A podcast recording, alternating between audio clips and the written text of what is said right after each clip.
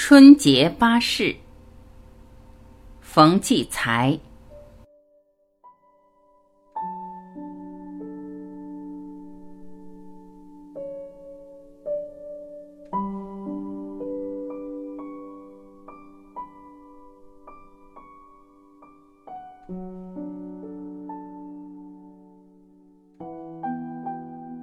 总有人问我年是怎么过的，我想不如写篇文字，谁问给谁看，省得说来说去重复自己。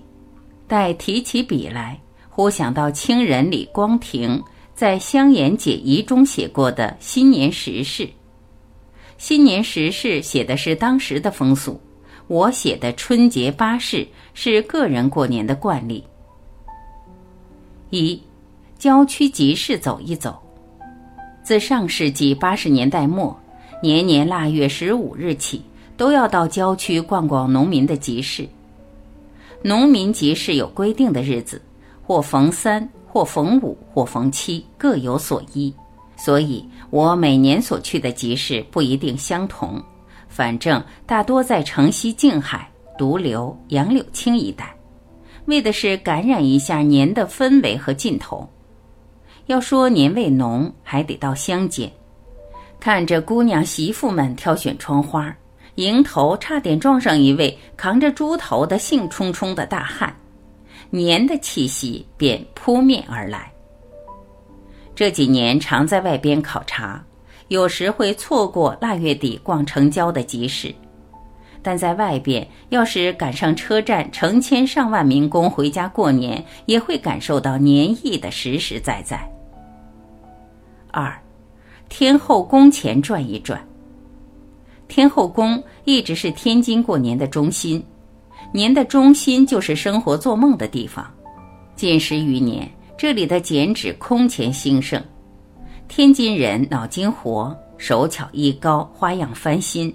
在年文化日渐淡薄之际，剪纸便担当起点染年意的主角。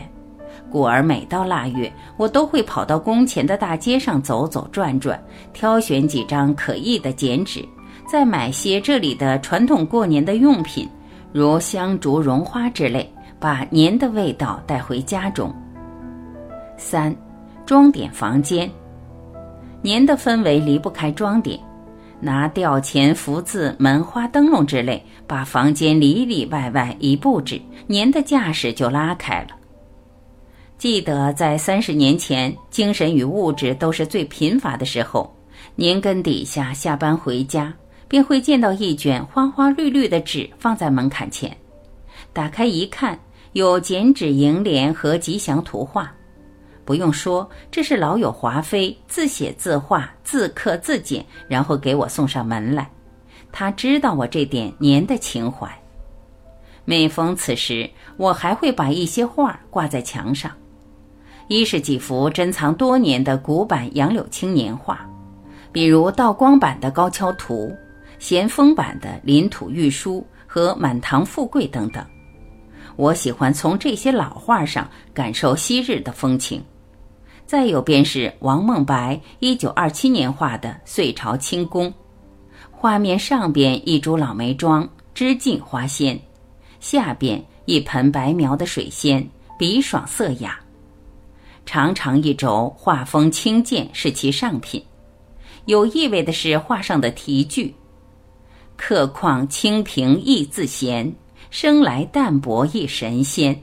山居除夕无他物，有了梅花便过年。”丁卯除夕写此，王云梦白。这幅画既有年的情致，也有文人的追求，难得的是除夕之作。所以年年腊月都要高悬此轴，以此为伴度过佳节。四备年货，每进腊月，友人们便笑道：“大逢又忙年了。”年的心里是年货要备得愈齐全愈好，以于来年的丰足。备年货时，母亲是重点。母亲住在弟弟家，所以多年来。一直要为母亲备足八样年货，一一送上。大致是玉丰泰的红绒头花，郑兴德的茉莉花茶，还有金地吊钱、漳州水仙、宁波年糕、香烛供物、干鲜果品、生熟荤腥。母亲今年九十高寿，应让她尽享与寿同在的美好的生活与年意。五祭祖，除夕之夜祭祖是必不可少的。上世纪末去宁波老家省亲时，同族的一位姐姐叫冯一敏，赠我四幅祖宗像。画像是明代的，气象高古，人物极有性格，应是杰作。因使我能够跨越近六百年，得见先祖容颜。自此，年年都要悬挂这几幅祖先像。向前摆放公案，燃烛焚香，以示感恩之情。昔时家中有一牌位，刻着“天地君亲师”五个字。时至今日，除去君已不必再拜，天地亲和师还是要拜的。我们的生命受惠于他们啊，所以年年除夕祭拜天地师祖必不可少。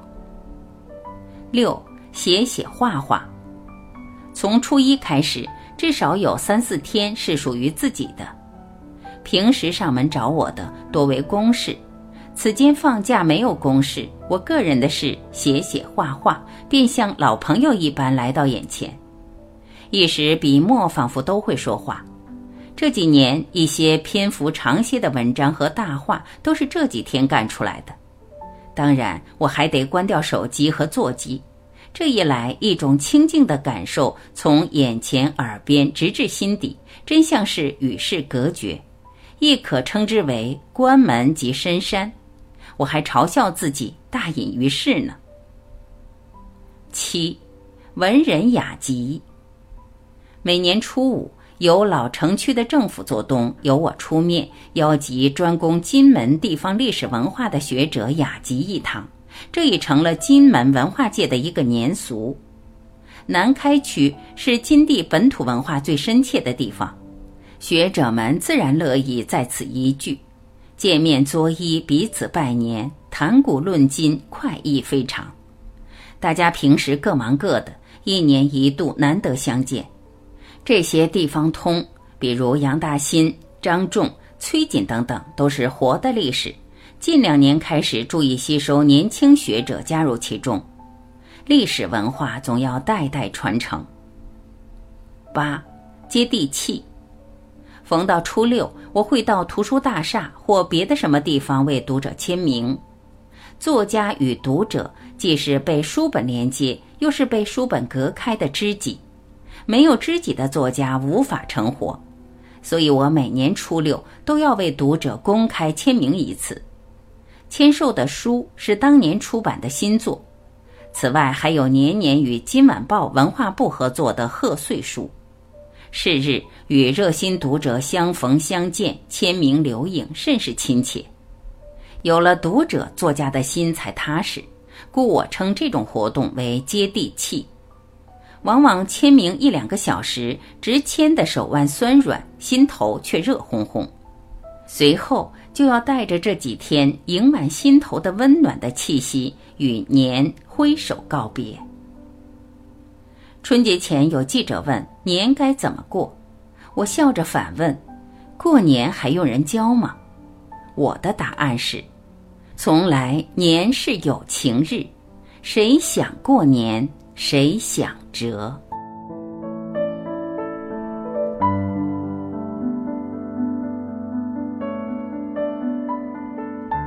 感谢聆听，我是晚琪，我们明天再会。